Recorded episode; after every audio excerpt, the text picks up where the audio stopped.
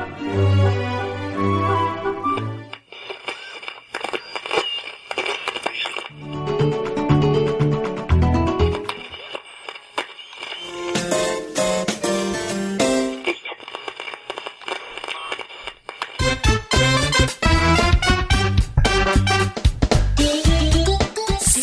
Salve, salve, amiguinhos do Love de todo o Brasil! Estamos chegando para mais um podcast e eu sou o Tovar. Aqui quem fala é o Joe. Aqui quem fala é o Kiefer. E hoje, amiguinhos, chegamos ao podcast especial. Não que os outros não fossem especiais, né? Os Sim. outros também foram especiais, mas esse é o número 100. Aê! Finalmente 100 episódios. As crianças gritam, os, os, os cachorros lá têm fogos de artifício, os gatos Ana Maria. Braga passa embaixo da mesa.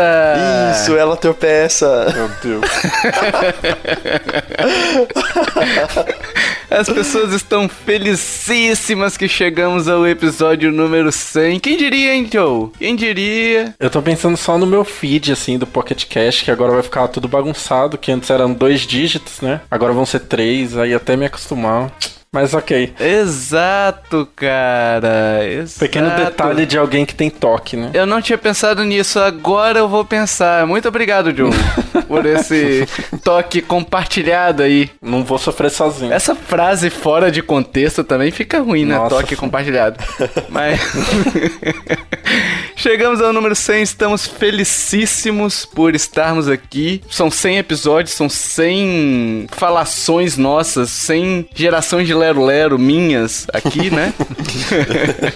então estamos felicíssimos e queremos também agradecer também os apoios de vocês, né? De que senão a gente não estaria por aqui, porque graças aos ouvintes, né, Kiffer? Você que foi um ouvinte uma época atrás aí, quem diria, hein? É verdade. Quem diria que você foi, seria um ouvinte? Foi promovido. E depois podcaster. Foi promovido, exato. Foi promovido. Ganhei a vida. Posso morrer que eu já vou morrer feliz. Enfim, chegamos ao cast número 100, estamos muito felizes. Preparamos um cast especialíssimo sobre a magia da Nintendo, né? E se você quiser, Joe, Joe, Eu. se o cara quiser mais 100 episódios, como é que ele pode ajudar a ter mais 100 episódios? Você que é o cara dos conselhos sábios, você que é o nosso mestre dos magos, será? É, pra gente chegar até aqui, muitas pessoas nos, nos ajudaram, né? Ouvintes comentando e, e trocando ideia, até no grupo do Telegram. Mas tem gente que ajudou ainda mais, né? Aquela pessoa que falou: não, não quero só comentar, não quero só participar, eu quero ajudar ainda mais. Por isso que a gente abriu um PicPay, né? A gente tá. É recente, a gente ainda tá aprendendo. Então, uhum. é, a gente quer realmente é, transformar todo esse,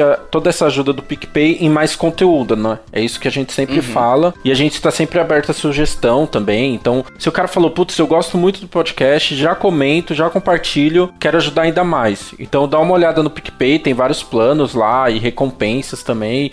E a gente, né, e sempre aceitando sugestões também, né, claro. A ideia é a gente ter sorteios, né, pros, pros apoiadores ali que nos ajudarem. A gente também tá lançando podcasts bônus que inicialmente eles estão abertos para público, né? Sim. Mas em breve serão para os padrinhos que, que colaboram com um plano de 5 reais ou acima, né? Isso. Mas, acima de tudo, não é a questão do valor, não é a questão dinheiro. É uma ajuda mesmo para pagar os servidores que são caros, né? Para pagar a edição do Jason. O Jason tá editando esse podcast aqui. Jason, manda um recadinho pro pessoal aí. Você que, que está editando esse podcast. É. Manda um, manda um oi, manda um abraço, manda o que você quiser. Oi, aqui é o Jason, o editor do Nintendo Podcast, e sim, ajudem o Nintendo Podcast no PicPay para que todos possamos manter a nossa qualidade constante. Falou, valeu!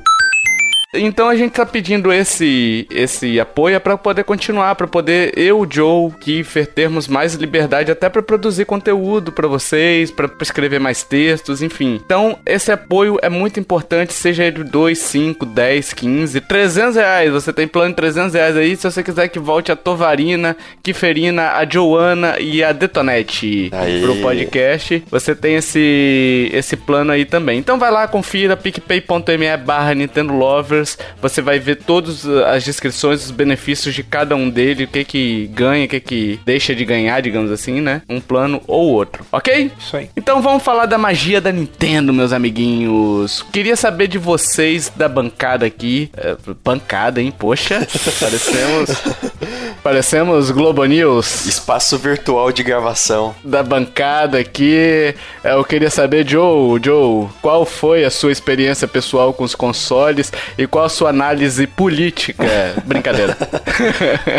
Quais foram as primeiras experiências de vocês com os consoles? Qual foi o primeiro console? Qual jogo que de alguma forma marcou vocês? Vamos lá, Joe, você primeiro. Pra mim, assim, eu já falei em outros episódios, né? Sempre a gente fala de nostalgia. Eu me considero uma, um cara que descobriu o videogame bem depois, né? Mas Uhum. quando eu era criança, eu tive o meu primeiro videogame, assim, que eu jogava mesmo, era um Nintendo 64, né? Então... Bom console. Sim. Então era aquela coisa de ter um console... Eu achava ele muito bonito, assim, na estante, né? E aquela coisa do 3D e tal, eu, eu ficava maluco vendo aquilo. Quando eu ganhei meu primeiro console, foi muito louco, foi tipo de Natal também, e eu sempre dividia com meu irmão, sabe? Eu pude viver as experiências que o pessoal mais fala, assim, mais nostálgicas, sabe? De, de jogar multiplayer, de cada um ter o seu controle, escolher a sua cor, de ter aquele o Super Mario 64, pra mim é o maior jogo de todos os tempos até hoje, né? Lógico, memória afetiva. E, e poder jogar aquilo junto, passar o controle, sabe? Então, pra mim, a, a minha primeira lembrança, assim, muito marcante é ter ganho o videogame. Quando eu abri e vi aquilo na minha frente, eu não acreditava que existia. Nintendo 64. É, Nintendo 64. E, tipo, pra, pra mim foi até. Eu fiquei paralisado, não sabia, sabe, o que fazer. E, e, nossa, eu lembro até hoje da gente ligando que tinha aquele, aquele componente, aquele cabo com, com uma caixinha. E mó Sim. treta pra ligar na, na, na TV, colocar no canal 3. O Nintendo 64, pra mim, ele, ele fez essa. Ele foi a minha estreia no mundo dos videogames. Porque eu tive um, um Super Nintendo, só que eu era pequeno. Então, meus tios que jogavam. E aí, com o Nintendo 64, eu pude abrir a caixa, pude ligar ele na TV. A primeira vez que eu vi o Mario na aquela tela onde tem a cara do Mario, que eu fiquei três dias só naquilo. Sim, verdade. Eu lembro. E sabe, tipo, pra mim foi marcante muito isso, de, de você ter essa primeira experiência com tudo. Primeiro descobrir todas as coisas, a questão da locadora. Então foi muito marcante. E assim, é aquela coisa que a gente fala, né? É muito da sorte, assim, é muito da coisa. Porque eu poderia ter um PlayStation 1, sei lá, na época que era o mesmo console, mas a gente teve um Nintendo 64. E a partir daí vem várias outras experiências. Mas pra mim, a primeira vez com videogame e, e ver aquilo na minha frente e todas essas experiências foi o mais marcante. Quais consoles você teve da Nintendo, Joe? Eu tive o Super Nintendo, que não, eu não. Eu fui jogar depois de velho. Aí o Nintendo Aham. 64, que, meu Deus do céu, gastei aquele videogame muito. E aí depois eu, eu fiquei sem Nintendo por muito tempo. Que aí foi época de escola e trabalhar e estudar, não sei o que. Aí eu fui voltar só no 3DS agora, né? Que teve o 3DS. E aí o Wii U e Switch, né? Mas então eu tive esse gap assim no meio. Eu já comecei tarde, né? Do Nintendo 64. Aí tive um gap no meio e depois 3DS Wii U e Switch. Olha aí. Tem algum jogo que mais marcou? Foi Mario, Mario 64, né? Pra você ou Zelda? Não, foi, foi o Super Mario 64. Eu tinha um preconceito com Zelda, assim, no começo. eu confesso. Porque eu, eu achava ele, ele muito exagerado. E eu também não conseguia sair da, da floresta no começo, lá do, do, do Zelda Ocarina. Nossa. Lost Woods, né? É, eu tinha um preconceito assim. Então, e Super Mario 64 vinha no console, né? Então era, foi muito mais marcante. E é tipo, assim, não tem como. Além do jogo ser excelente mesmo, que é, é, cada pedaço dele eu lembro assim de uma forma muito afetiva, muito de primeira vez jogando. Então, sabe, mesmo ai, mas tem um jogo tecnicamente, cara, pra mim nunca nenhum jogo vai chegar perto dele porque foi ele que começou a minha história nos videogames, vamos dizer assim, né? E você, Kiferino? Quais são suas experiências? Conte aí. As minhas primeiras lembranças que eu tenho na vida envolvem Nintendo. É, era uma mudança de casa que a gente tava fazendo, eu devia ter uns 4 anos. Eu lembro que tava assistindo na TV aquele desenho do Mario, lembra? Ah, Super Show! Isso que até recentemente apareceu alguns memes do, do Toad xingando, mandando cala a boca. É. Maravilhoso. Aham. Então, a minha primeira lembrança da vida é assistindo esse desenho, cara. Aí a minha segunda lembrança é eu jogando é, Mega Man X no Super Nintendo. E o meu pai, ele sempre teve próximo de videogame. Uma parte da infância, eu sempre tive videogame, né? O Super Nintendo e o PlayStation. Eu jogava, os meus pais, eles não brigavam por eu jogar bastante videogame. Até preferiam que eu jogasse bastante videogame pra eu não ir pra rua. Então a minha infância inteira foi jogar bastante videogame. É claro, eu brincava na rua de vez em quando, né? Quase todo dia eu brincava na rua e de noite eu jogava videogame. Então eu criei uma certa rotina na infância desse jeito. Eu era uma criança bem ativa no videogame. E algum jogo marcou? Sim, Ah, Pra você ficar jogando tanto tempo assim? Então, eu lembro que eu jogava bastante os Donkey Kong. Primeiro, eu joguei muito o primeiro Donkey Kong e o, o 3. O 2 eu fui jogar mais tarde, só que mais na minha infância eu lembro mais do primeiro e do 3. Uhum. E Bomberman, jogava muito, muito Bomberman também. Puta, Bomberman era bom. Nossa, mano, eu chamava os amigos pra jogar Bomberman, Bomberman em casa. Cara, era o dia inteiro jogando Bomberman, mano. Nossa, era divertido pra caramba. O meu primeiro console foi o Super Nintendo. Posteriormente eu tive, tive o PlayStation, mas tipo, o, o meu Super Nintendo tem até hoje. É, é até engraçada a história, né? O meu padrasto começou a namorar com a minha mãe, só que ele tinha uma arma e minha mãe não gostava que ele tivesse uma arma. Então ela foi lá e pediu pra ele se desfazer da arma. E o que, que ele fez? Ele trocou por um Super Nintendo. Olha aí. Olha, ele, em vez de gerar violência de fato, ele gerou violência na minha infância de uma outra maneira, com os jogos. Boa. boa, Então boa. ele, ele trocou uma arma pelo Super Nintendo, que inclusive tem até hoje. E eu tenho umas raridades de jogos também. Eu tenho aquele Super Mario All Star, sabe? Sim, que é bom pra caramba. Mas o que vem com o Super Mario World ou. Não, não, ou é o que tem. o original mesmo? É o original mesmo. Tenho também o Mario Paint, sabe? Sim, Mario Paint. Isso, sim. e o mouse É dele também. também, mano. Raridade, hein? Sim, cara, sim. Por isso que eu não me não desfaço do meu Super Nintendo. Esse é um jogo, um jogo que eu tinha antes mesmo de ter esse Super Nintendo que trocou da- pela arma, sabe? Mas depois do Super Nintendo você teve quais da Nintendo também? Ah, é, calma aí, eu tenho uma outra realidade. Aquele Super Game Boy, sabe? Sim. Joguei muito Pokémon Blue nele, mano. Nossa. Aquele que você coloca no Super Nintendo, não é? Aquele que você encaixa no fita? Isso, coloca a fitinha de, de Game Boy pra jogar no Super Nintendo. Joguei muito jogo de Game Boy, assim. Eu jogava um daquele do Pernalonga também. Nossa, cara, bons tempos, bons tempos. Sim. Depois do Super Nintendo, igual o, o Joe, eu tive um gap também. O meu próximo console Aham. da Nintendo foi só o Wii em 2010. Durante todo esse tempo eu só jo- joguei Super Nintendo em emulador e tal, 64 em emulador também. Mas a minha paixão de fato começou quando eu tive o meu, o meu Wii. E eu comprei o Wii por causa de Super Metroid. Que tipo, a- o meu jogo, a minha franquia preferida, jogo preferido da vida é o Super Metroid Sim. gostos que me formou, é, experiências na vida, até escolhas por, por faculdade. Tipo, eu fiz três semestres de física Caraca, por causa do Metroid? por causa do Metroid. Ô, louco. Porque eu, tipo, é, um, é uma ficção científica, sabe? Então eu pesquisava muita coisa, achava muita coisa interessante. Mas eu parei. Crianças não joguem Metroid que vocês vão ficar louquinho. vão querer começar a fazer Vão física. acabar na, na faculdade de física. Depois vem de brisadeiro, hein? É, olha aí. Oi, tudo por causa do Metroid. Tudo por causa do Metroid, viu? Eu parei física depois porque é muita matemática, é loucura. Desculpem, físicos. e, cara, por causa do Metroid, eu sou nintendista hoje, mano. Eu gosto, como eu gostava muito da franquia, eu sempre gostava de ver vídeos e tal. Quando eu vi, vi os anúncios do Metroid Prime, nossa, eu ficava louco pra ter um GameCube, mano. Mas eu nunca, infelizmente, nunca pude ter. Então, o meu primeiro console da Nintendo depois de uns 15 anos foi o Switch, o, Wii. Aí depois eu comprei um Wii. 3DS, depois um Wii U, aí eu, eu dei o meu 3DS pro meu irmão, aí eu tive um New 3DS e hoje eu tenho o, o, o Switch também. Uhum. Como eu disse, o jo- jogo que mais marcou e mais marca a minha vida ainda é Metroid. Então eu sou um. Amador ávido de Metroid, mano. E você, Tovar, quais suas experiências, já que você não pode perguntar para si mesmo? Eu ia perguntar para mim mesmo, mas já que você perguntou, Kiffer, já que essa pergunta foi tão espontânea, meu primeiro console foi o Nintendinho. Olha aí, Nintendinho original ainda. Não sei Nossa. como ele chegou em casa, mas eu sei que eu tinha o Nintendinho original, aquele que você abre a capinha ali em cima, né, para botar a fita. Mas eu não me não tenho tantas lembranças com o Nintendinho assim. Eu me lembro muito mais, não sei se é porque eu também era muito novo, né, na época que eu tinha o Nintendinho, mas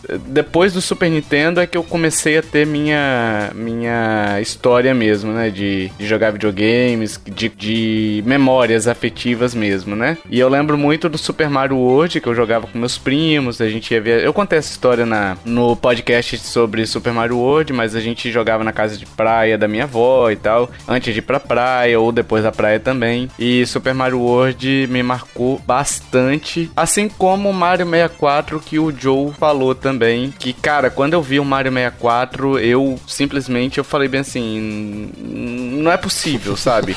Cadê aquele carinha andando ali na pulando cabeça de tartaruga? Por que que ele tá andando em tantas direções assim? É, é, você chegar e você ter aquele esplendor, né, do do eu já ia falar Hyrule Castle, ó, do castelo ali do, do da princesa Peach, né? E você andar de um lado pro outro e você ter a questão da câmera, tudo é genial naquele jogo, sabe? Tudo é tão bem feito que eu tenho um carinho muito grande por ele também. E foi o que me motivou a comprar o Nintendo 64. Depois do Nintendo 64, eu pulei a geração GameCube. É, pulei não, porque eu tive PlayStation 2. Eu nem sabia que o GameCube existia, né? Então foi um gapzinho ali que eu só fui conhecer o GameCube depois do Wii. Quando eu comprei o Wii em 2009. Depois eu tive dois em 2014 ou 2015 eu comprei o Wii U e o Switch, né? E o portátil eu tive DS e o 3DS também. Então eu tenho o único console mesmo da Nintendo que eu pulei de mesa foi o GameCube e os portáteis eu não peguei a série Game Boy, né? Eu só fui conhecer Game Boy depois conhecer assim os jogos, né? Jogar os jogos depois que eu comprei o DS, né? É, o DS Lite tinha a possibilidade de você colocar cartuchos. Nossa, verdade. De Game Boy nele. Então eu joguei alguns jogos assim, entendeu? Os de GBA, né? Os de GBA, o Game Boy Advance, isso. Então eu conheci assim e tô aí até hoje. E o jogo que mais te marcou? Então, eu, eu queria. Eu tentei roubar um pouco antes, né? Eu tenho que decidir entre Super Mario World e Mario 64? Olha. Tem.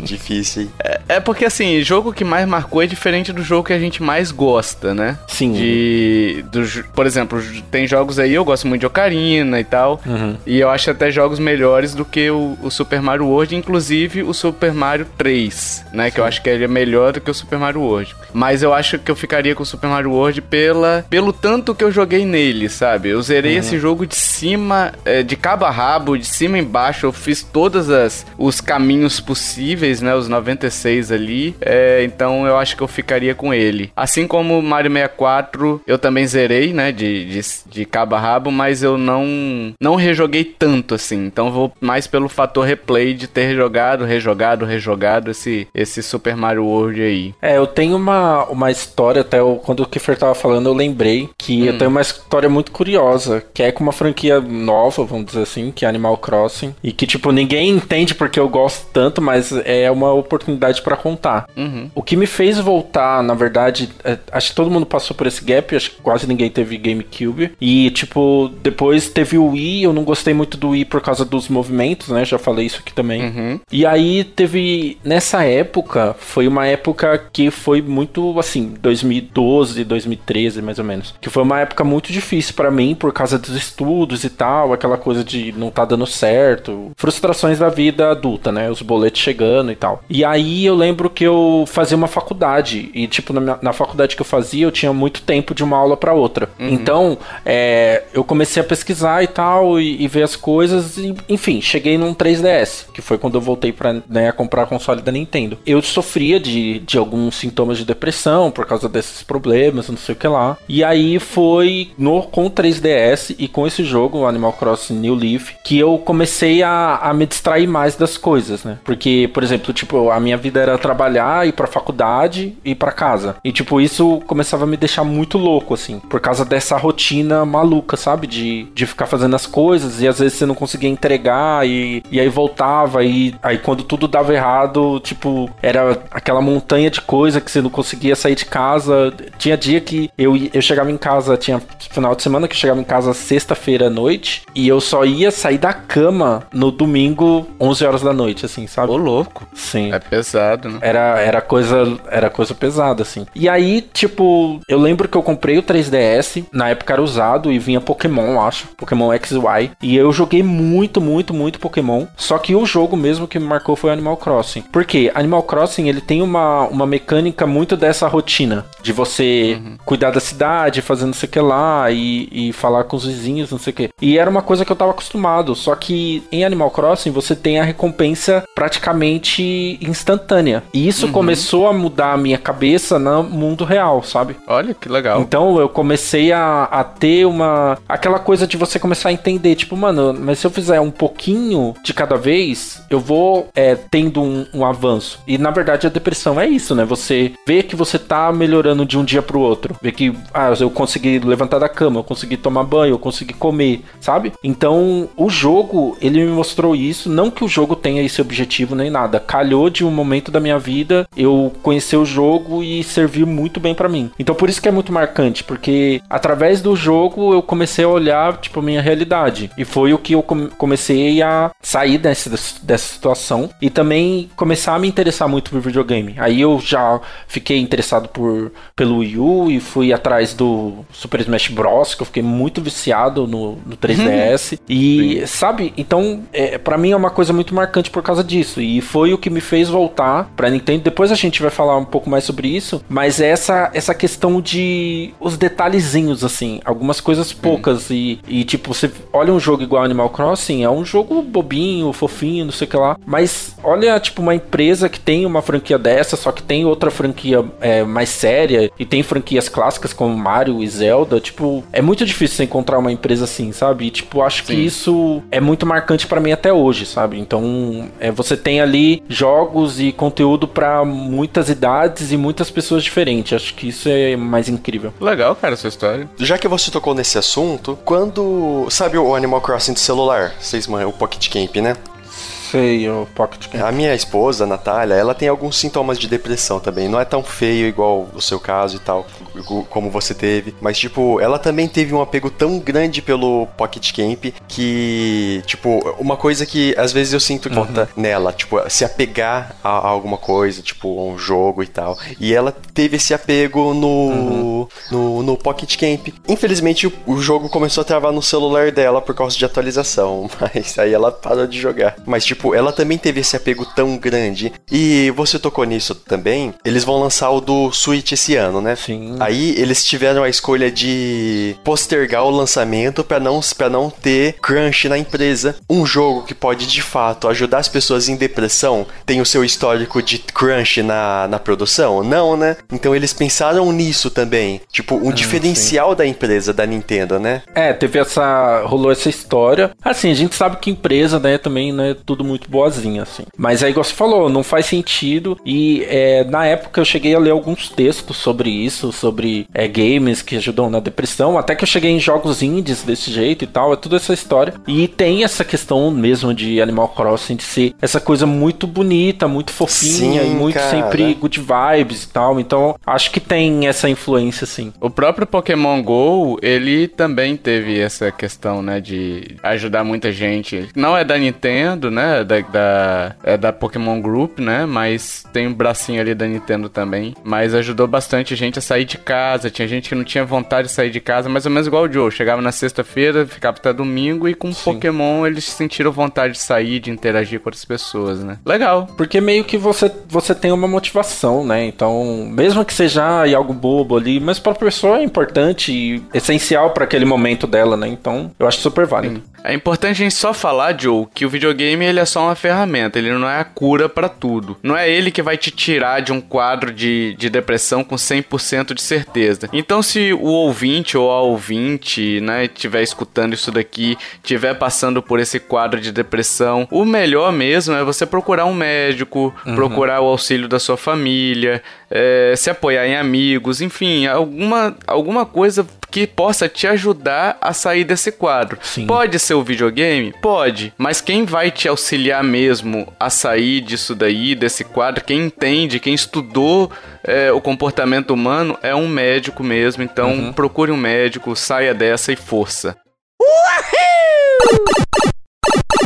E o que nos faz ser apaixonados por essa empresa, ou gostar dessa empresa, né? Não apaixonado, não é uma paixão, mas gostar dela, do seu trabalho. Acho que ficaria melhor construída a frase assim, né? Ela tem alguns diferenciais, né? O Kiffer citou no bloco anterior ali o, a questão da dela se preocupar com relação ao bem-estar de empregados, enfim. Mas ela tem outras coisas também que eu gostaria de citar aqui. Por exemplo, uma das coisas que eu acho muito bacana bacana na Nintendo é que a gente nunca sabe o que esperar dela. Cada lançamento que ela anuncia, que ela que surge aquele negócio, ah, a Nintendo vai anunciar um novo console. A gente já fica, meu Deus, como é que vai ser, né? Enquanto as outras empresas, o, a Microsoft e a Sony não estão, não quer dizer que elas estejam erradas, tá? A gente sabe o que vai esperar dela, é simplesmente uma evolução de hardware. Mas você uhum. não vai ter um, um, uma mudança de jogabilidade ali, vai ser o controle na mão, continuar sendo o controle na mão. E a Nintendo ela sempre arrisca muito. Ela erra, né? Erra bastante com isso, mas a gente não pode culpar ela de não tentar, não é isso? É, até o próprio histórico dela, né? Se a gente vê a questão da história dela. Aliás, a gente pode até deixar no post um link de um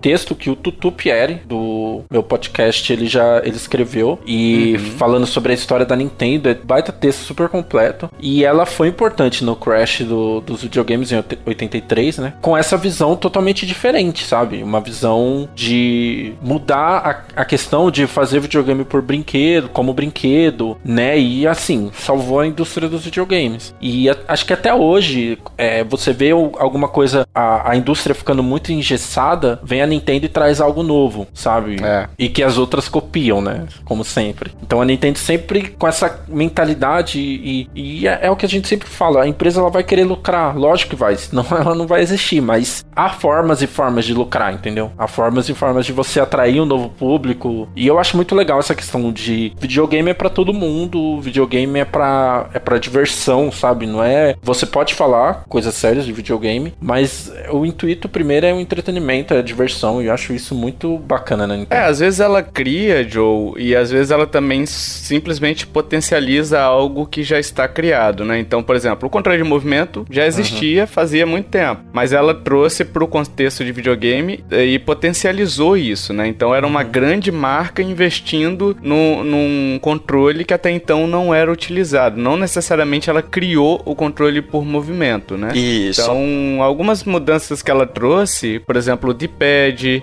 os próprios Switch com a proposta de ser é, um console de mesa e portátil, a gente sabe que, por exemplo, o PS Vita tinha a possibilidade de ligar na TV, mas ele era um console portátil com essa possibilidade possibilidade. Você uhum. não ia jogar um jogo de PS4 nele, entendeu? O Switch veio com uma proposta diferente. Você jogar um jogo de console de mesa, só que de uma forma portátil também. Então ela sempre traz essas inovações, né? Sim, sim. Você falou de controle de movimento. Até hoje, os melhores comandos para jogar o Just Dance é o Wiimote com aquele Wii, Motion Plus. Esse até hoje é o, são os melhores são os melhores comandos justamente por causa dessa preocupação dela em inovar, né? É porque o Kinect mesmo, ele não. Que seria uma proposta até aí sim inovadora, né? De você capturar o movimento das pessoas jogando, você não, não tem tanta precisão assim, né? Mas o pessoal joga muito também no Kinect, né? Mas o Kinect também só surgiu pela Nintendo ter arriscado em trazer um controle por movimento nos videogames. E aí a Sony veio com o PS Move, o, o, a Microsoft veio com o Kinect. Então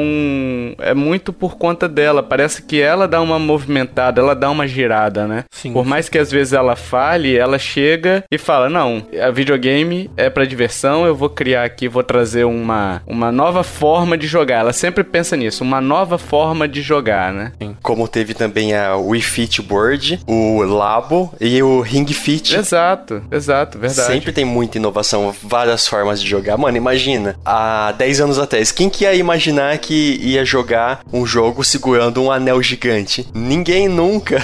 Como que existe jogabilidade com isso? Mas existe, cara. E é maravilhoso. E ela também trouxe a questão de arriscar também a questão da personagem, né? Por exemplo, tem a Samus, que o Skiffer falou que joga muito Metroid, que na década, acho que esse primeiro Metroid foi década de 80, não foi? 84. 84, aí, ó. Um, apenas um ano depois do crash dos videogames, né? Ela vem e fala bem assim, ó, tem uma protagonista feminina. Só que você só vai descobrir isso no final, né? É uma forma dela arriscar e se impor também no mercado, né? Claro, é aquilo que o Joe falou. Ela não tá preocupada em levantar bandeira nem nada, entendeu? Ah, o Metroid é de 86, errei aí. Sim. Falho meu. 86. É, então três anos. Mesmo assim, é um, é um tempo muito muito curto em relacionado ao Crash, né? Que você... As empresas ainda estavam cheias de dedos, né? Com o- os consoles ali. Tá todo mundo com medo de não dar certo, né? Claro, a Nintendo veio e falou assim, não, tem o selo Nintendo, tem aquilo tudo. Então isso deu uma garantia a mais. Mas 86 por ali, o pessoal ainda devia estar meio receoso ainda, né? Porque era muito perto, historicamente falando. E é- eu acho que essa questão até desse, desses erros que a gente vê, por exemplo, ah, o Virtual Boy, ou então o, próprio Yu, que não deu certo, né? Que Sim. era, um- era uma inovação. Meu, ela não tem medo de errar. E isso é uma parada muito, assim, que se você for pensar, é, você pode levar isso até pra vida, sabe? Porque, mano, o erro vai acontecer. E o mais importante é você acreditar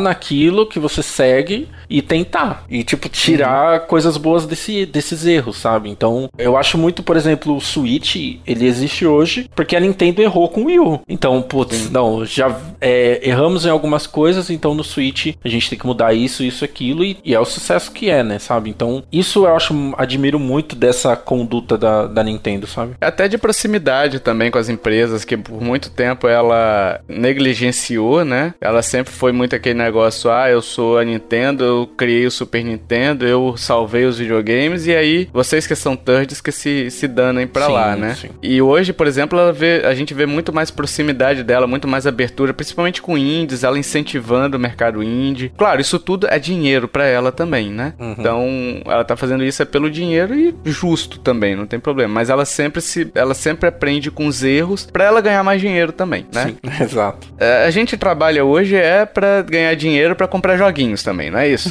Então, é uma via de mão dupla aí. E uma outra coisa de mudança aqui que eu queria citar é com relação até às franquias. A gente citou um pouquinho no cast aqui o Mario 64, o Ocarina, o próprio Zelda Breath, né, o Mario Galaxy. Então você pega os jogos dela, ela não tem medo de sair de um 2D para um 3D. Às vezes ela erra, né? Às vezes ela cria jogos, por exemplo, como Mario Sunshine, que não é uma unanimidade como são os outros é, jogos, né, do Mario. Mas ela sempre cria jogos para poder marcar de alguma forma, para poder dizer, ó, esse aqui é um jogo novo, entendeu? Imagina um jogo 2D todo feinho, cheio de quadradinhos, que você só se move de um lado pro outro. Aí de repente aparece um jogo em que o Mario parece do tamanho de uma pessoa de verdade, se movimentando pra todos os lados, pra cima, pra baixo, pra todas as direções, com um milhão de possibilidades. E qual que é o, o impacto disso no mercado? Cara, é muito grande.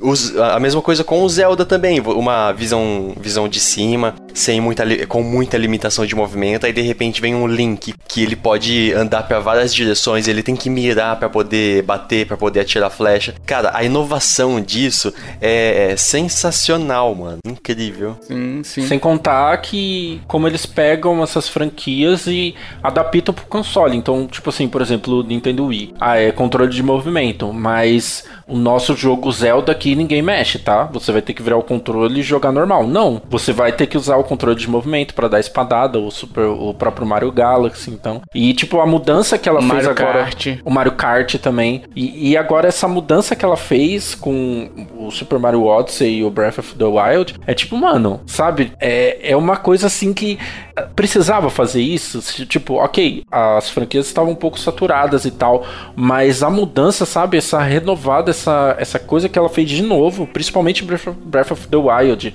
sabe? Acho que vai impactar jogos aí por mais 10 anos de gente se baseando na física dele, no mundo dele, tudo de novo, sabe? Uma franquia Sim, que sim. já fez isso outras vezes. Então, você fala, cara, eles não têm medo assim de. Eu, eu não digo nem arriscar, porque ela é bem conservadora em algumas coisas, mas é o, não tem medo de falar, vamos fazer isso, vamos fazer isso, sabe? A gente acredita nesse nosso trabalho e vai ser isso que a gente vai fazer. Isso eu acho fantástico. E é legal também, Joe, que apesar da. É que a gente sempre fala assim, né? Mario e Zelda são sempre iguais, né? E não, cara, sempre. Eles sempre mudam alguma coisa, né? Então, Sim. por exemplo, você pega alguns jogos lá, The Witcher, por exemplo, que eu tô jogando agora e tô gostando bastante. Mas se você parar pra pensar, o The Witcher tem um escopo de jogabilidade que nos primeiros 10 minutos, 15 minutos, sei lá, você vai aprender tudo e você vai usar sempre aquilo ali durante o jogo inteiro. Então, basicamente, é uma evolução de level, né? E, e você combateu inimigos do mesmo level ou pouco acima, mas não tem uma mudança de jogabilidade. Você pega o Mario Odyssey, cada fase que você entra é um esquema de jogabilidade totalmente diferente. Sim. Você tem que aprender a questão da jogabilidade, do power-up, do que que aquele mundo é, como é que aquele mundo é. Você entra, você sai do mundo da floresta e você entra no mundo da que é no céu, que é daquele Wood Kingdom, né? Sim. E você entra- sai de um mundo dele e você entra no mundo que é Comida, né? o Luncheon Kingdom de comida, que se você pisar na água, ela tá fervendo. Então, é, é uma questão de mudança de jogabilidade o tempo todo que sempre você se sente vivendo coisas novas ali, né? E com Zelda é a mesma coisa. Você tem ali, ah, os Zeldas tradicionais, né? Você ganha um item, aí você tem que usar aquele item, e aí você, aquele item vai te dar novas possibilidades, e os itens anteriores também te dão algumas possibilidades no, em algumas situações, mas você está sempre, de alguma forma, evoluindo, não só numericamente dos personagens, mas na jogabilidade também. Sim. Falei bonito, hein? Falou, falou, olha.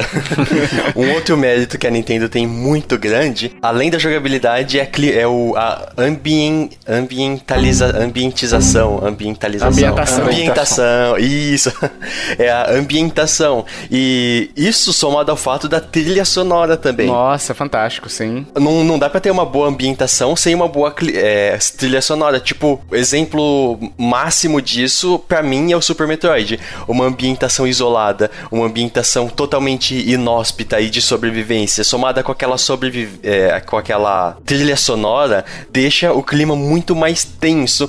Por isso que hoje eu não vejo nenhum indie que se assemelha ao Super Metroid, nem Hollow Knight. Por mais que a ambientação do, do Hollow Knight seja semelhante, não chega nem aos pés do que Super Metroid é. É porque o Super Metroid ele tem aquele aquele questão de você estar num parece enclausurado, né, num lugar Uhum. e te dá aquela agonia de querer sair, parece um filme do Alien, né? Você querendo sair e não consegue, né? Aham. Não só as músicas, mas também o som dos tiros, o som das criaturas, Sim. o som de tudo que você faz, ele é uma coisa medonha. Uhum. Diferente de Castlevania, que tem muito jogo que se assemelha a exemplo do Time Spinner que, eu, que a gente falou recentemente.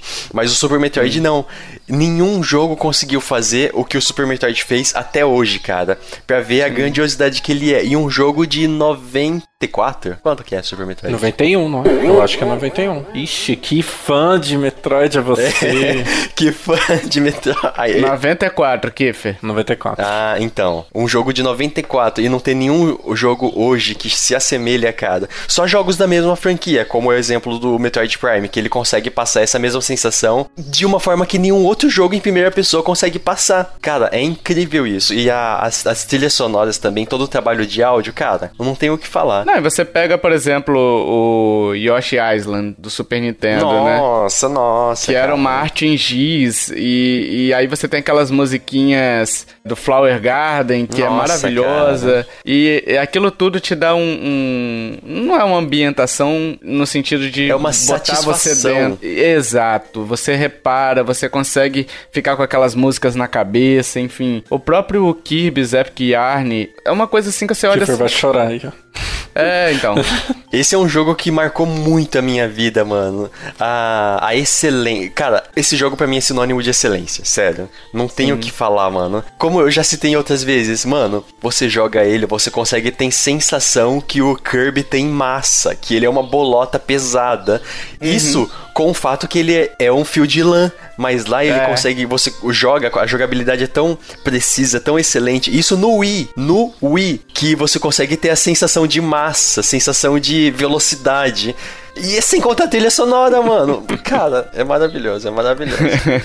Tanto é isso daí, Kiffer, que quando você pisa no solo, o, e o solo é, ele é fofo, né? Ele é tipo um colchãozinho, ele é um pedaço de tecido, ele dá uma afundadinha, né? Que Sim. poderia muito bem deixar sem afundar. E, tipo, você jogaria da mesma forma. Mas a preocupação deles é. É um trabalho não, não simples no sentido de, de fácil, né? Mas é um, um, um jogo de lã, não é um jogo rebuscado, realista, nem nada do tipo. Mas que eles quiseram dar esse detalhezinho ali que os fãs percebem, né? As pessoas percebem isso. E você sente esse, esse deleite, digamos assim, de perceber, né? o, o meu gosto musical começou a ficar mais refinado depois do, que- do Epic Yarn. Que aí eu comecei a ouvir mais música clássica e tal. Cara, esse jogo é sinônimo de excelência pra mim.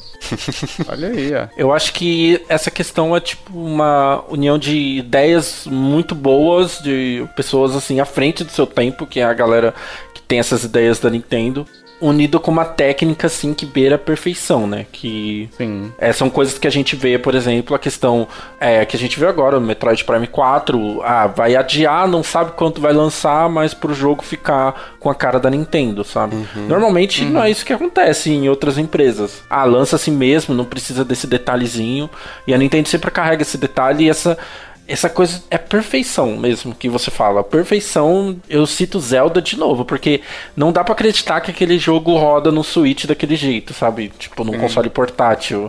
De uma forma tão excelente do jeito que roda naquele console. Então, é, eu acho que é muito isso. Ideias incríveis à frente do tempo e uma técnica, assim, que beira, assim, a, a, a perfeição mesmo. O próprio Zelda de Super Nintendo, Joe, A Link to the Past, se você for olhar também a questão da névoa, na hora que você entra lá numa área que tem névoa A chuva também, né? na chuva, é. Nossa, Então, sensacional. tudo isso, isso a gente tá falando de um jogo que é essencialmente top-down, né? Sim. Então, é difícil você dar essa sensação tão perfeita como eles fizeram nesse, nesse jogo, né? E você falou de chuva, Tovar. A chuva do Donkey Kong. A primeira fase do Donkey Kong. O que que é aquilo? Nossa, mano, na década... Não vou nem citar ano, porque eu não sei. No comecinho da década de 90. O que que é aquilo, cara? A, a excelência, mano. Ali, na verdade, era até um trabalho da Rare, né? Não era nem da, da Nintendo. A Rare, na época, era second party, né? Não era first party. Mas, assim, ela, ela aprovou também aquilo tudo, né? Uma outra coisa que a gente pode citar aqui, falando de chuva, é a chuva do Zelda Breath, né? Nossa, Que ela tem um propósito, ela muda a sua jogabilidade, você tem que você tem que andar de forma mais horizontal e deixar de ir da forma vertical.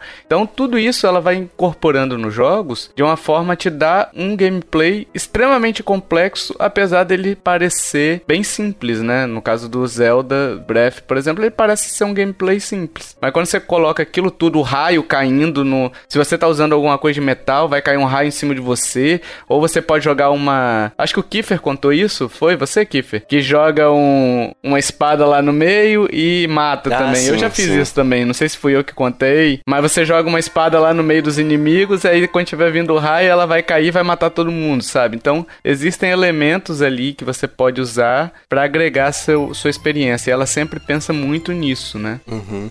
E uma outra coisa é a questão da o código dos jogos da Nintendo que são muito, muito leves. Sim. Pega um jogo, o, o tamanho do mapa do Breath of the Wild, pra pesar 13 GB. É, impressionante. O próprio Mario Odyssey são 5 GB, eu acho. Nossa, verdade, 5 GB, mano. Magia negra, isso. Satanás. Como pode? É.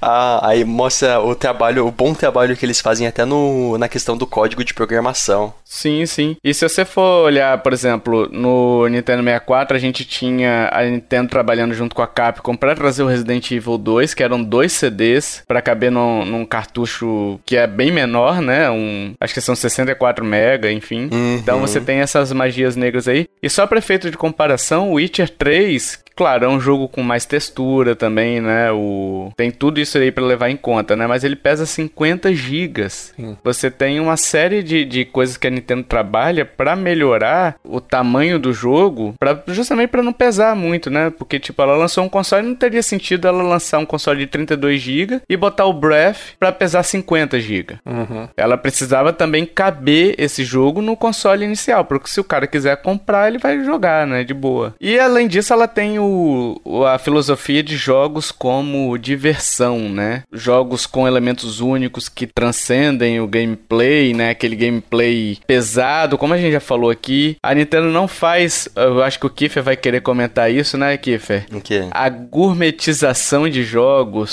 Você acha que a Nintendo faz? Sim, não faz, mano. Ouvintes, ouvintes, ouvintes. O Kiffer tem uns seis meses falando, tá? Ah, Joe! Vamos falar da comercialização de jogos. Ele tá com essa palavra na cabeça, então vamos lá, Kiffer. Não, não, é mais complexo. É a glamorização de subelementos nos jogos. Já evoluiu o negócio. É. Isso aí é uma coisa que eu, eu, comecei a pensar porque eu vi muita gente comentando sobre elementos pequenos que não tem valor no todo, sabe? De alguns jogos. Por exemplo, citando um pouquinho, na época eu comecei a pensar isso em, sobre o Red Dead Redemption 2. Tipo, Tipo, um é um jogo com possibilidades infinitas, uma história densa, uma jogabilidade complexa uhum. e várias outras coisas que você tem que fazer, que, que podem ser um, um, foco. As pessoas pegam e falam que esse jogo é bom porque você tem que tomar banho. Ele é um jogo bom porque a, a, a, os testículos dos cavalos têm física. Eles não se apegam ao, ao elemento real, da, como jogabilidade, como a história, como o jogo em si, para falar que ele é um jogo bom mas eles tentam justificar que o jogo é bom falando que ele tem alguns, é, alguns elementos a mais por isso que é uma glamorização de elementos inferiores. É mais para as pessoas. As empresas não pensam nisso. Essa questão do cavalo e tal é a mesma coisa que o pessoal diz do PlayStation 4 é superior ao Xbox One porque tem mais poder de processamento, então eu consigo ver um pentelho a mais do Snake lá, do Solid Snake. Então ele é melhor por causa disso, sabe? Não sei, não sei. Eu acho legal você ter essas, essas coisas aí como uma questão questão até de do que você falou de ambientação, né? Isso, e como você falou também, é um deleite, né? É, agora dizer que o jogo é bom porque o Kirby, por exemplo, pisa no solo e ele afunda, aí, né? É um pouco. É um pouco demais, né? É, eu acho que quando você precisa usar esses elementos secundários para exaltar seu jogo, significa que seu jogo não deve ser muito bom de jogabilidade e história, que é o que importa, né? É, exatamente. Mas no caso caso do Red Dead Redemption 2, eles não, a empresa não faz isso. A empresa focou no jogo em si, na história e tal, no que, no que eles queriam que se prevalecesse. Quem faz isso de fato são os jogadores. A fanbase da Nintendo, no geral, ela não se preocupa com isso. Eles estão se preocupados com o jogo em si e principalmente com a proposta do da empresa, da desenvolvedora. Você quer ver um exemplo aqui fez sobre isso daí que eu acho que é esse esse caso da, da do Red Dead, ele é um pouco mais sutil, né? Então ele é um pouco mais você tem que notar isso daí. Você tem que olhar a câmera por baixo do cavalo para ver aquele negócio, né? Uhum. Mas um outro jogo que fez isso daí de forma ridícula foi o Conan. Aquele Nossa, Conan do... verdade, mano, verdade. Ah, porque, porra, na definição do personagem eu vou ter que definir o tamanho da bilonga do bicho? não, né? Tipo, não tem sentido isso, sabe? É, é, querer fazer seu jogo aparecer, não pelo jogo em si, como o Kiff falou, mas por coisas que, que são superficiais né? Como o Joe falou também, né? Sim, é uma questão até do marketing, tipo, é. tem coisas que são ridículas, eu acho que essa questão do Conan, que ai, ai, tipo aquela coisa, ah, falem mal do meu jogo, mas falem. É. Mas tem coisa que, por exemplo, o marketing funciona muito bem, traduzindo que é o que tem de bom no jogo, que é o Untitled Goose Game, que a gente já falou aqui. Sim. É, eles unem a, os sub-elementos de Untitled Goose Game são muito importantes. O jogo não é só a história e a jogabilidade. Sim, sim. Tem alguns uhum. elementos escondidos ali que são importantes. Eu acho que você vangloriar um jogo por causa disso é muito esquisito, porque o legal é o jogador perceber, sabe? E eu acho que a Nintendo ela faz muito isso a Zelda. Zelda vai ser o Zelda, vai continuar a mesma história. E aqui a gente tem esses elementos novos. O resto, se você quiser, você descobre.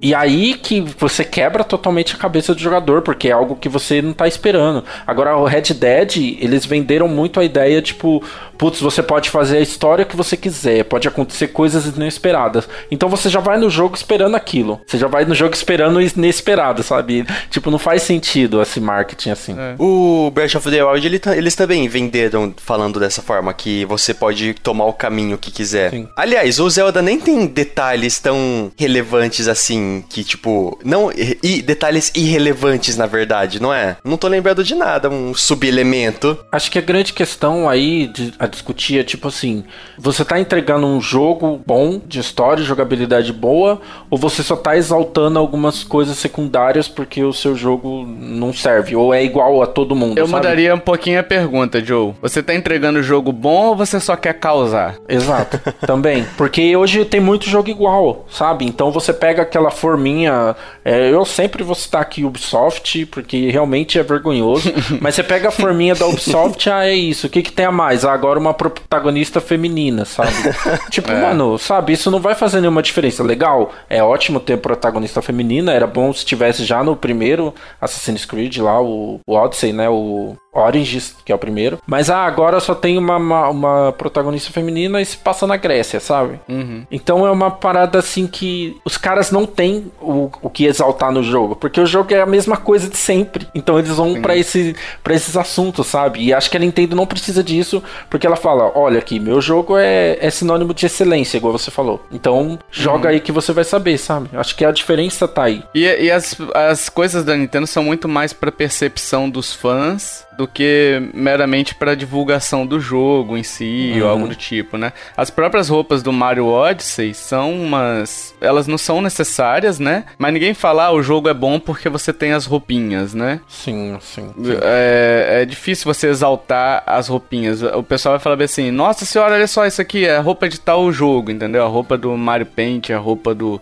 enfim, de, de vários outros jogos aí da Nintendo, né? Sim, é um, é um detalhe escondido que é legal o jogador descobrir descobrir, sabe? Aí acontece diferente, que o público exalta essas coisinhas. Sim. E vira uma, uma boa propaganda pro jogo. A Nintendo, por exemplo, poderia fazer uma propaganda dessa com as roupas do Link, tipo, usar, fazer uma propaganda meio zoando o Link com aquela roupa da. de. Nossa, como que é, é da. Os, os Gerudos lá, né? Isso, das, das Gerudo, eles poderiam zoar alguma coisa do Link com a roupa das Gerudo. Mas não, eles não fizeram isso em nenhum é, momento. Na verdade, eles... eles... nem mostraram no jogo, né? Eles, é, a gente descobre. É, eu descobri por causa de, de, de. Assim, eu tava jogando o jogo, mas eu vi na internet por causa que jogador descobriu e, e tirou print lá e tal. Mas uhum. tem contexto, né? Isso, tem contexto, é diferente. E até antes de você. Quando você tem que entrar lá, você conversa com os NPCs e eles falam o que você tem que fazer. Mas é, é eu acho que aí a grande, a grande diferença tá nisso, tá? É, a Nintendo entrega um jogo, uma experiência que você vai levar do começo até o fim. Essa experiência, enfim, ah, ela quer vender, ela quer ganhar dinheiro, quer ganhar dinheiro, mas você tem uma experiência concisa ali. Outras empresas uhum. é muito difícil entregar isso, sabe? Uhum. É, você vê algumas outras empresas, tipo a CD Projekt, tipo The Witcher, e agora vai ter o Cyberpunk. É empresas que, por exemplo, eu confio. A Naughty Dog também. São empresas que falam, pô, vou lançar alguma coisa, eu confio. Mas de resto, sabe, Ubisoft e EA, se eu, ai, tá desenvolvendo um jogo, já fico meio assim, sabe? e, e, a Nintendo, ela não. Você tá desenvolvendo um jogo, você falou, opa, peraí, até um jogo, o último jogo que ela lançou, um indie aí, eu acho que esqueci, pô, a Nintendo que tá desenvolvendo, pera The lá. Statures. Isso, The Statures.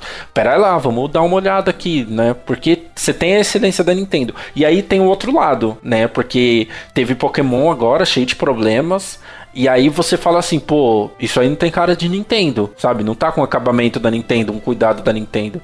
Então a exigência sempre vai ser maior, sabe? Da, também da empresa. E ela sempre cria jogos também para você socializar, né? Então, por exemplo, é, numa época em que a gente hoje vive os Battle Royales, né? Mas 2015 o que ving, o que ainda existia era questão de time contra time, de 5x5. um contra 100, né? Deathmatch e tal. É, daqueles times tipo Counter-Strike e tal.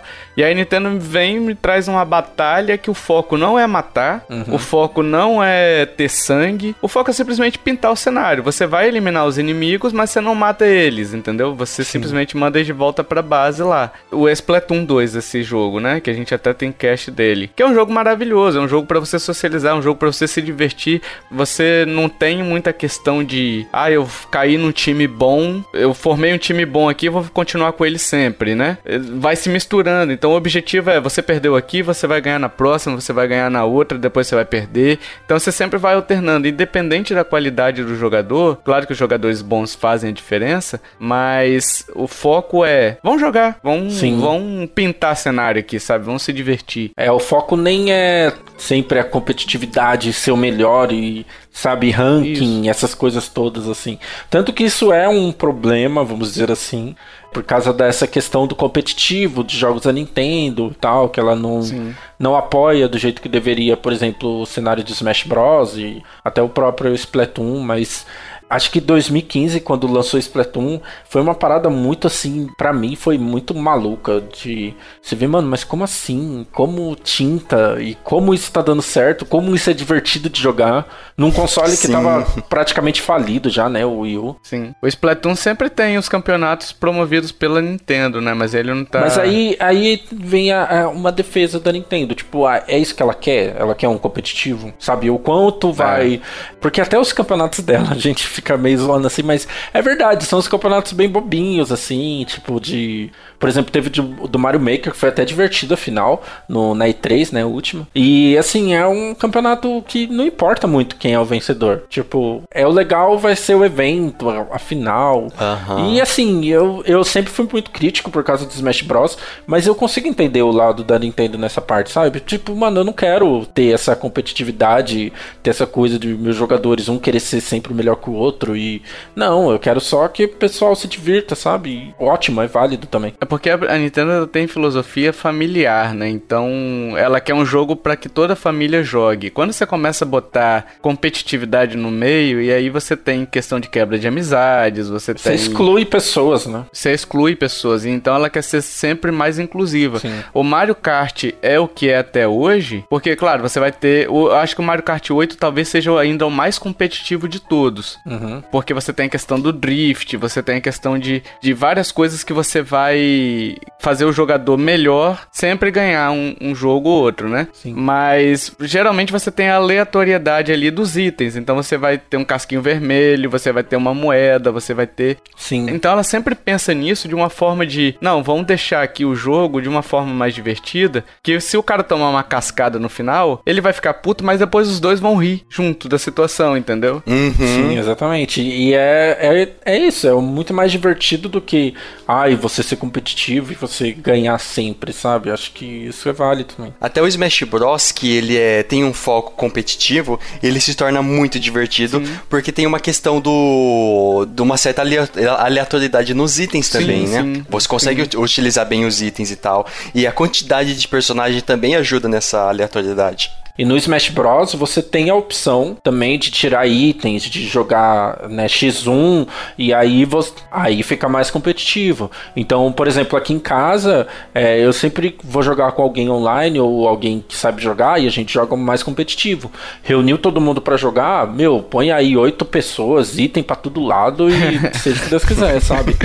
Então ela tem tem isso também, sabe? Tem essa É, tem um equilíbrio. tem o equilíbrio também, sabe? Então, eu acho muito, muito bom isso dela. E uma coisa que ela faz como ninguém é usar o personagem dela também, né? Vocês falaram de personagem aí. sim. Então, tipo assim, ela criou o Yoshi no Super Mario World, depois criou um jogo pra ele e aí criou uma franquia separada. Tem o Wario, ela criou um jogo pro Wario, sabe? Uhum. Por exemplo, o Wario, o Wario, o Wario Shake It do Wii, ele é um jogo maravilhoso pra você jogar, sabe? Um jogo bonito e tal. Então você tem o WarioWare lá, que são os minigames. O pessoal adora jogar esse jogo. O Toad, Toad, o Toad ela criou o Capitão Toad no Super Mario 3D World e aí ela trouxe um jogo para ele. Então, ela sempre dá um jeito de explorar suas suas IPs, né? De forma a ter o máximo de jogos de jogos possíveis para aquele personagem, né? Sim. Então é um ponto que ela sabe fazer bem. Pra cada jogo, mesmo sendo tipo Donkey Kong, cada um tem uma, um elemento de jogabilidade diferente. Sempre eles tentam inovar em alguma coisa. Tipo um, um jogo do Yoshi. É, ele é, tipo, tem o. O Baby Mario. Isso, que é com o Bebê Mario, aí tem os do Nintendo 64, que já são diferentes, os novos. Às vezes eles dão uma cagadinha que fica igual, igual o, o Yoshi Island do, do 3DS. Uhum. Sempre tem algumas outras repetições, mas tipo. Sempre tem também uma inovação. Em qualquer lado tem inovação. Sim, sim. E a própria mudança de jogabilidade que a gente já falou também do Capitão Toad, que é ele fixo no chão, ele não pula, ele não faz nada, então você tem que trabalhar com os caminhos que tem na sua frente, né? É verdade. Então ela sempre usa muito bem isso. Isso, que essa jogabilidade é uma jogabilidade que vai contra a jogabilidade padrão do, do Mario, né? Que é mais cadenciada, mais estratégica. Agora, por outro lado, também ela dá uma esquecida em alguns personagens, como o Star Fox, né? O próprio F-Zero, que praticamente só aparecem ultimamente nos, nos Smash, né? Porque não temos jogos jogos para ele. Mas os principais dela, da franquia Mario, os que surgem na franquia Mario, ela sempre explora. E aí, é- cada personagem novo que ela coloca no Mario, ela vai fazer algum jogo com ele, entendeu? Então ela sempre pensa nisso aí. Aham. E afinal de contas, meus amiguinhos, pra finalizar este este podcastzinho aqui de discussões, as mudanças da Nintendo, elas vão contra ou de acordo com o interesse do público? É, será que a Nintendo parou no tempo? É, porque o pessoal fala muito disso, né? A, a Nintendo é igual o Batman. É o herói que a gente precisa, não o herói que a gente quer. Olha Pronto. aí? Eu acho que não tem discussão mais. Eu acho que é, essa definição foi perfeita. Eu acho que acabou aqui, ó. Exatamente. Eu complementaria aqui, Fer, dizendo que com grandes power-ups vem grandes responsabilidades. Mario Aranha. Esse foi mais um podcast. Valeu, falou. Mas a Nintendo parou no tempo, gente, porque o pessoal fala muito isso, né? A Nintendo, a Nintendo tá parada, ela não estacionou, ela não quer saber de gráficos. Será mesmo que, que ela parou no tempo? Será que na verdade não é isso? Ela tá aí, tá tentando inovar? O que, que vocês acham? É bom a gente entender todo o contexto, né? Que a Nintendo ela sempre teve essa, essa mentalidade de família que a gente já falou. É uma empresa muito tradicional lá da cidade de Japão, que eu esqueci o nome, que é, é tudo muito tradicional e. Então eles carregam essas raízes, sabe? Tipo, não tem como a gente falar pra eles do nada mudarem a filosofia da empresa, né? Aquilo que eles acreditam como base, porque não vai mudar. Mas assim, eu acho que de uns anos pra cá, isso tá evoluindo de uma forma mais rápida, sabe? Então acho que a questão do online, a questão até do, do, do próprio HD, no, só veio o HD mesmo no Wii U, né? Então, algumas coisas assim, em relação com outras empresas. A quebra de região que só veio no Switch, né? Quebra de região de console. Sim, exatamente. Por isso que eu acho o Wii U, ele foi muito importante para todas essas coisas, que meio que ela começou a ter essa mudança no Wii U. Mas eu também acrescento outra coisa, tipo, é saudável essa mudança que toda a indústria do videogame tá, tá passando, sabe? Porque o pessoal fala assim, ah, parou no tempo, mas no tempo de quem? Porque a indústria de videogames está sempre querendo evoluir, querendo evoluir e agora não sabe mais para onde ir. Então, tipo, qual que vai ser a evolução tecnológica, sabe? Dos próximos consoles? É, as empresas estão aí todas praticamente com crunch de, de desenvolvedores. É essa evolução que, que o pessoal tá pedindo da Nintendo, porque é preciso fazer isso para você lançar mais jogos e lançar ter mais tecnologia, sabe? Isso também é parar no tempo? Será que a Nintendo também não tá certa? Então acho que tem esses dois lados, sabe? Tipo, Sim. coisas que, que realmente, né, pelo amor de Deus, tira Pokémon da, da Pokémon Company, da Game Freak. e algumas coisas assim que, cara, é, ela esperou para lançar e tá aí, né? Ela tava certa em algumas coisas, sabe? Então. E se parar pra pensar, Joe, um pouquinho, por exemplo, se eu, se eu falar bem assim, Joe, você tem tempo hoje para fazer as coisas, para jogar videogame, você tem tempo disponível de sobra, assim? Nem ferrando. Entendeu? Então, assim, quando ela vem com um Switch, ela demonstra muito mais do que as outras, e aqui não é uma crítica, a gente sempre tem que fazer essa, essa ênfase, não é uma crítica ao PS4 ou ao PS5 ou ao Xbox Sex que vai vir aí, né? Sim. É porque assim, as pessoas hoje, volta e meia, você entra nos grupos e fala assim: ah, tô sem tempo pra jogar, tô sem tempo pra jogar, tô sem tempo pra jogar. Então quando a Nintendo vem e fala assim: não, você não tem tempo pra jogar, então toma aqui, ó, jogue no tempo que você tiver, onde você Sim. tiver, entendeu? Ah, tá na fila do banco, ou tô esperando uma consulta médica, é tempo perdido. Você não vai levar o PS4 embaixo do braço pra poder jogar, não. entendeu? Mas o Switch você consegue fazer isso. Então, Exatamente. Então ela, é, será que ela realmente parou no tempo pensando por esse lado? Eu acho que mais do que nunca ela tá entendendo qual que é a realidade do público atual. Talvez sim, não sim. com a expectativa de gráfico, né? Mas com uma expectativa realista da coisa, né? Tipo, se as pessoas estão sem tempo para jogar, vou criar tempo para elas. Sim, exatamente. Uma otimização do uso. É, é igual podcast. O podcast faz sucesso entre as pessoas, quem conhece podcast, é muito por conta disso. É um tempo inútil que você tá ali, sei lá, lavando louça, andando de ônibus, enfim, que você tá escutando alguma coisa, então você tá aproveitando de alguma forma esse tempo. E o Switch vem mais ou menos nessa pegada, de que eu não tenho tempo, mas eu sempre tô numa fila de banco, eu sempre tô num consultório médico, ou numa viagem que eu vou fazer, igual você fez, Kiffer, no Réveillon aí. Você poderia ter levado, não sei se levou, mas poderia ter levado o Switch e continuar a jogar.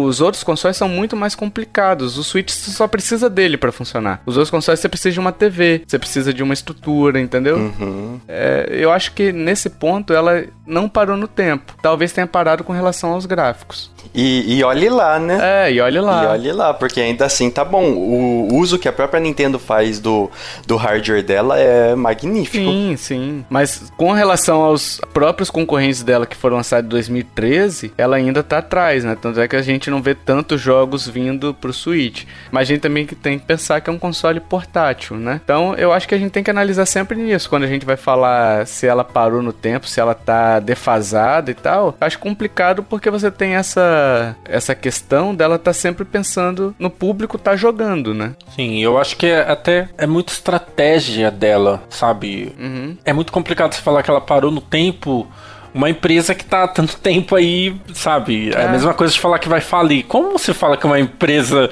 uma empresa desse tamanho vai falir assim do nada, sabe? Sim. Uma crise é. que seja. Então, eu, eu acho que é muita estratégia. Tipo, ela não escolhe hoje público que gosta de gráficos realistas, mas é, não significa que os jogos dela são feios. É uma arte diferente. O Zelda ele não tem um gráfico realista, mas é um jogo lindíssimo, pelo amor de Deus incrível. E, tipo, muita gente prefere esse tipo de gráfico. Aí você olha a concorrência, você tem um, uma Sony, uma Microsoft que fazem consoles iguaizinhos. Uhum, sim. Então, para que, que você vai ter um terceiro console igualzinho? Então, sabe, não faz sentido para mim. A Nintendo é a única empresa entre as três que é 100% videogame. Tipo, os presidentes, os chefões máximos lá da Sony e da Microsoft, eles não estão tão preocupados com, com, com jogos. É. Diferente da Nintendo, que os chefões máximos lá, o, o, dono da Nintendo, ele tá de fato preocupado com o jogo.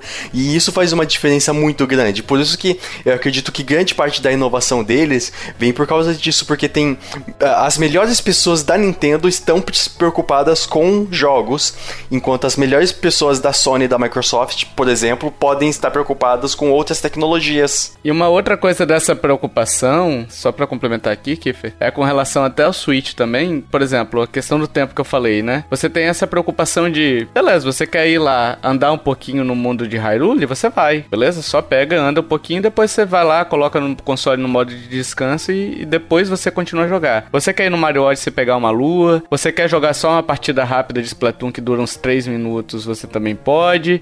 Você meio que fica livre para usar o seu tempo. Então eles pensaram nessa questão de, de tempo justamente porque eles estão preocupados somente com videogame, entendeu? Somente com a forma que o Switch tem que ser apresentado para as pessoas. É, é uma forma diferente. E eu acho que é, essa questão até da mudança, a gente tem que contar também é, é a questão dos fãs, né? O quanto ela uhum. ouve os fãs muito mais do que antes, né? Sim, sim. Tá ouvindo mais mesmo. É, é verdade. Do próprio online, acho para mim é muito marcante que a gente tinha um online no Yu que Jesus Cristo era muito ruim. E agora a gente tem um online que eu acho muito bom. Eu nunca tive problema com o online da Nintendo. E aí tem a, o sistema dela de assinatura. Então é muita coisa que a gente ficava. É, ah, não, a Nintendo não vai, não vai atender, não vai fazer. Então a reclamação do fã, lógico, ela também perde dinheiro, né? Acho que conta também ela, ela ter ouvido esse pessoal, sabe? Uhum, sim, claro. É, e, e só pra fechar um pouquinho aqui essa questão do de ouvir o pessoal e tal, tem um texto do do Will que ele lançou no, no nosso site lá, falando sobre isso. Esse podcast surgiu por causa desse texto, né, Kiffer?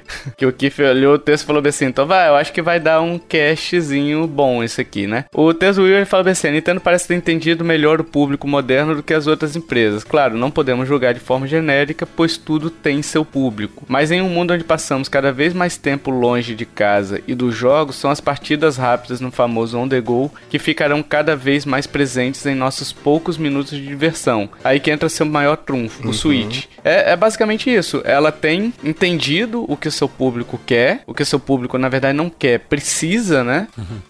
é mais ou menos a filosofia do Steve Jobs, né? A pessoa não sabe que ela precisa de algo até que você mostre para ela que ela precisa, né? Então o Switch realmente veio nisso. Eu fui um dos críticos aqui do Switch nesse é, no lançamento. Joe sabe disso, né, Joe? É, né? O único que defende defendeu o Switch naquele cast, foi massacrado. É, então. E eu não sabia que eu precisava do Switch. Hoje eu penso em me desfazer do Switch? Negativo. Nem ferrando, entendeu? Eu quero é comprar outro Switch. Sim. É, então. Então ela tem escutado isso de forma direta, os fãs, né? Como o Joe falou, escutando as opiniões, escutando a, a questão até, por exemplo, Super Mario Mario Maker 2, né? Que veio enxurrada de reclamação dizendo que não tinha o online com amigos. O Nintendo de uns tempos atrás aí, ela ia falar, ah, beleza, senta e chora, senta lá, Cláudia. Caguei. Se vira. Senta lá, Cláudia, né? Era isso que ela ia fazer. Mas não, ela foi lá e lançou o novo. E assim, a gente teve é, essa questão com o Wii U. Acho que o Wii U sofreu muito uhum. de ter essa parada da Nintendo não ouvir as pessoas. E o que tá acontecendo agora é o contrário, porque o Switch é um sucesso. Então podemos dizer que ela poderia falar: ah, dar uma desculpa esfarrapada e não, não atender essas demandas. É, mas não, tipo, o Switch é um sucesso e ela, ok, então já que é isso, vamos lançar um update, vamos fazer certas coisas assim. Tudo bem, né? Tem coisas também que são irreais, assim. Você fala, ai meu Deus, é, lança, sei lá, Resident Evil agora, os, os remakes no Switch. Não depende só da Nintendo, sabe? Então tem coisa também que a gente precisa dosar, mas me parece uma empresa que é muito mais amigável. Tanto com outras, Sim. né? Com as thirds, que as thirds, né, tem esse relacionamento. E para mim, assim, o mais incrível é a questão dos indies. E, e, a gente fala, né, Tovar? A gente, nas BGS que a gente vai, a gente conversa muito com os desenvolvedores e a gente fala, uhum. mano, mas como é a relação com a Nintendo? Já esperando uma resposta negativa, porque sempre foi negativo. Uhum. E eles olham, a Nintendo foi a melhor empresa que me atendeu no desenvolvimento do meu jogo. A gente teve um caso até de um, de um desenvolvedor que falou que se não fosse a Nintendo, eu não ia lançar meu jogo. Porque eles mandaram o dev kit, deram o apoio e aí eu consegui desenvolver e vou lançar meu jogo, sabe? O cara daquele Esquadrão 51. Isso, Esquadrão 51. O próprio Cadence of Hyrule, né, Joe? Que sim, ela, sim. ela também contribuiu ali com o lançamento, né? Ela tem também tido aquele, aquelas directs exclusivas para indies que é, são isoladas, né, do, sim. da direct uhum. normal, justamente para ter o foco total nos indies e não, não colocar os indies juntos com os triple A's, né? né? Que seria covardia, né? Pra gerar rebuliço em cima deles também. Então é legal essa, essa proposta aí que você tá falando mesmo. É, e, e, assim, lembrando que tudo isso é também mercado, né? É você olhar e falar, pô, não vou ter como disputar com indies. É, então. Então vem aqui. Mas, cara, quem, quem é que deu a, a Qual a empresa que deu a maior franquia dela para uma empresa indie fazer um jogo até hoje? Ninguém. Nenhuma, mano. Né? E se Deus quiser, 2020, a do Hollow Knight vai fazer um Metroid aí para nós. Estamos torcendo aqui. E a Nintendo deu também a, a franquia dela, a maior franquia, que eu acho que é o Mario, né? Pra Ubisoft também, né? Pra poder desenvolver. Então, você pega 10 anos atrás, é, não teria, né? Exato. A última vez que a, que a Nintendo deu a franquia dela pra outra empresa foi o Philips CDI, né? o Link leproso. Não deu certo, né? Nossa, nem lembro disso. É, e aí você. A gente tá falando muito de Switch, que é o console principal da Nintendo, mas você pega celular. Quando que você imaginava? Eu nem vou longe, sei lá, 2013, quando lançou o Wii U, que você falava que ia ter jogo da, da Nintendo no celular, sabe? É, então. E aí você vê o Miyamoto na apresentação da Apple lá lançando Super Mario Run. Quando você ia imaginar que as franquias da Nintendo iam estar no celular, sabe? E assim, a questão de ser positivo, negativo, aí é outra discussão. A, a grande questão é tipo, mano, ela nunca ia lançar isso, há, sei lá, 5, 6 anos atrás, se eu fosse pensar, e hoje tá aí. Então acho que virou muito a chave no Wii pro Switch, e pra mim isso é mais do que positivo, sabe? Porque eu confio na estratégia dela de mercado, que ela não vai querer perder dinheiro, e ao mesmo tempo ela tá mais aberta, é mais oportunidade, mais coisa boa pra gente. Então, ótimo. Isso aí. E a principal magia dela, meus amiguinhos. A gente tá aqui falando, né? Sobre ela. Estamos aqui a. Vai fazer quatro anos, Joe. Quatro Começamos em anos. 2016. Caramba, mano. Em abril de 2016, quatro aninhos falando aí. É, esperamos mais quatro anos. Será que a gente vai estar daqui a quatro anos de novo? Será? É sempre Olimpíada, né? Olha só. Sempre Olimpíadas, verdade. Esse ano tem Olimpíada, aí de 2024 também tem Olimpíada. É verdade. Ano bissexto. Os anos bissexto vão ser conhecidos mais pelos podcasts, pelos podcasts do que pela Olimpíada.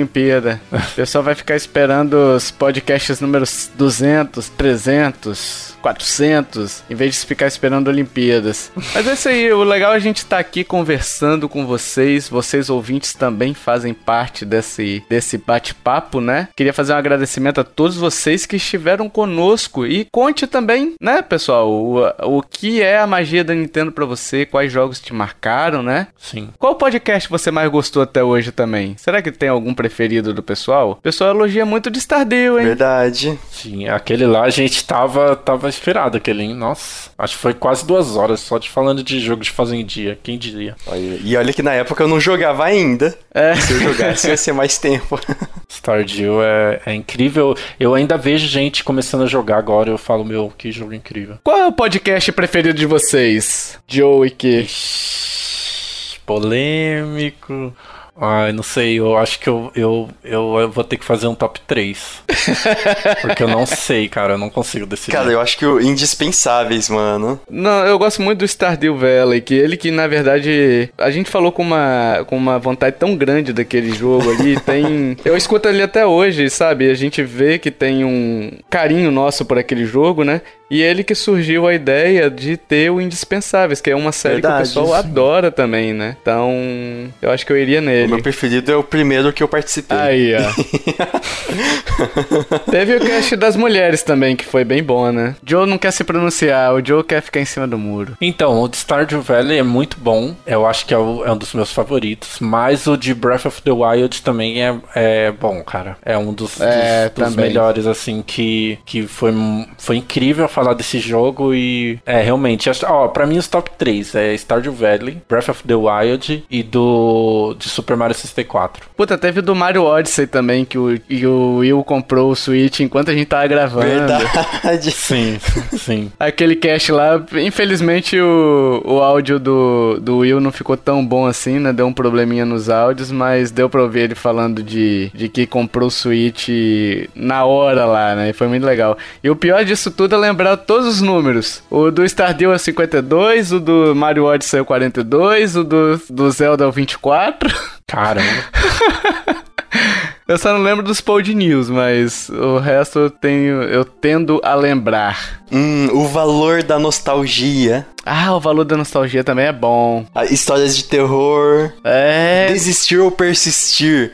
Ah, e aquele da, do Japão também. Eu acho que, cara, esses três pra mim são os melhores. O do Japão, o Desistir ou Persistir, o, e o das histórias de terror. Olha, a gente gravou tanta coisa, O né? do Japão com a Mil, né, cara? Nossa. Sim, o do Wii com o, o, o, o coelho. Nossa, a gente gravou tanta coisa legal, cara. Não, Foi maravilhoso também. É, bicho, a gente tem uma. A gente tem uma quantidade de trabalho aí bem legal pra vocês escutarem, né? Vamos deixar essa lista aí no, no final do. nos links aí, talvez. Se, se, eu, se eu esquecer, vocês vão lá e procuram no nosso site, tá, pessoal? Que talvez eu esqueça também de, de procurar. Acho legal, é, a gente falou dos, dos, dos ouvintes, dos programas, mas teve muita gente também que ajudou a gente nessa caminhada toda. Ah, é verdade. Sim. Muitos convidados, muita gente que, que acho que é legal de da gente lembrar, agradecer.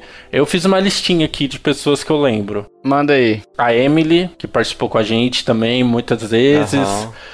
Né, O Will, né? incrível, o Will também. E aí, de convidado, a gente já teve o Hash em vários casts. O Tutu, o Arthur Pierre, que participou num dos últimos também, que vai estar também na retrospectiva 2020. É, então. o Cabelo, que não participou com a gente, mas ele sempre ajudou a gente nas divulgações, nas coisas. Sim. O Coelho também, que sempre deu uma força e tá aí com a gente já há bastante tempo. É, o pessoal do meu podcast, o Ângelo, sempre divulgando, sempre ajudando Sim, a gente sim. também. O Sylvester, lá do. que já gravou podcast com a gente. Putz, Silvestre gravou com a gente o de, de Smash e alguns outros também. A, a, a Mil, o pessoal da Nossa, Densetsu, o pessoal né? da Densetsu maravilhosa. É, temos o pessoal do Telegram lá, o Douglas, o próprio Jason que tá editando esse podcast aqui, ajudando a gente também. O, o- o podcast dele também, jogando casualmente. Exato. O Chicão e o Alisson, que era do, do CG Corp, finado Corp. Olha. Nossa, sim, velho. São pessoas bem legais. O Rafael também. O Rafael, mano. Rafael, verdade, Rafael Que Ferreira. ele gravou de jogo de luta e tal. Gravou também dos achievements lá, das conquistas, que foi bem legal também. Sim, verdade. sim. Putz, muito da hora. Se a gente esqueceu alguém aqui, pessoal, é, desculpa aí, mas saibam que todos vocês que participaram com a gente, seja no comentário, seja participando diretamente no, no, no cast, né? Seja no Telegram também, foram importantíssimos pra gente estar até hoje fazendo este Uhum. esse podcastzinho aqui, né, pra vocês. Tem mais alguém pra cê- que vocês querem falar? Tem a Dixie, né? A Dixie que estaria hoje aqui gravando com a gente. E olha, esquecemos E não dela. pôde gravar. A Dix é, é membro fixo também. É, Aham. membro, é, membro fixo. Tem o Renan também, que é membro fixo, já gravou com a gente. Sim, sim. O Lug, tem o Lug também que participou. É, muito, é muita gente. É, tem assim. muita gente. É, eu acho que o, o mais legal, assim, é o que a gente sempre fala: a gente não faz isso pra ganhar dinheiro, senão a gente tá lascado. A gente tá mais é gastando dinheiro É, com então. esses jogos caros pra ninguém. Sim. Exato. Mas as pessoas que a gente conhece é algo assim muito marcante, né? Então, todas essas pessoas eu fui lembrando e você vai trazendo a memória, assim, tipo. É, não tem como, cara. Isso- essas experiências, sabe? Não tem nada que. Não tem dinheiro que compre, não tem nada que justifique, sabe? É muito marcante mesmo. Sim. De menção honrosa, tem o texto do Will, o texto do Tuto Pierre, e tem um podcast que eu ouvi recentemente também da Game FM, que eles fizeram um dossiê sobre os 130 anos da Nintendo. Eles falaram a história completíssima da Nintendo, partindo desde 1500 e pouco, quando começou o gosto por cartas no Japão. Aí eles Legal. explicam ponto por ponto quando a Nintendo comprou um motel, quando começou com brinquedo, como começou com videogame e tal. É fantástico. Recomendo eles também. Então é isso, meus amiguinhos. Finalizamos esse podcast. Deixa aí nas opiniões, nos comentários sobre o que, que você mais gosta da Nintendo, nossos podcasts. Isso tudo que a gente falou por aqui, você pode opinar. Pode deixar sua carta de amor à Nintendo ou ao podcast. Será que teremos carta de amor? Enfim, meus amiguinhos. É, deixa aí nos comentários, como dito, né? E se você gosta desse podcast, gostou do que ouviu até aqui, vai lá no iTunes e avalia a gente. Isso ajuda demais a aparecer entre os podcasts grandões. Todas as nossas formas de contato, e-mail, redes sociais estão aqui nos links do post, se eu não esqueci de nenhuma, né? Que eu tô caducando, gente. Eu tô caducando. É, tô esquecendo algumas coisas, mas se, se eu lembrar, estarão lá. Se não estiver, é porque eu não lembrei. Nossa. Se...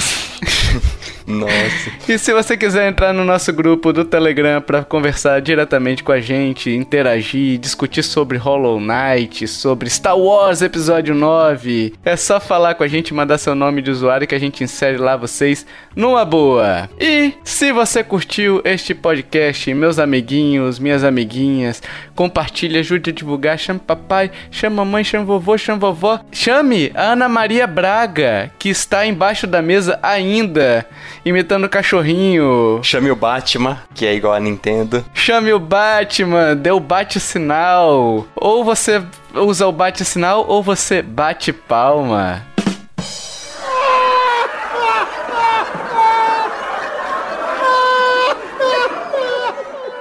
Ai, meu Deus. Esse foi mais um podcast. Valeu, falou. Jesus amado.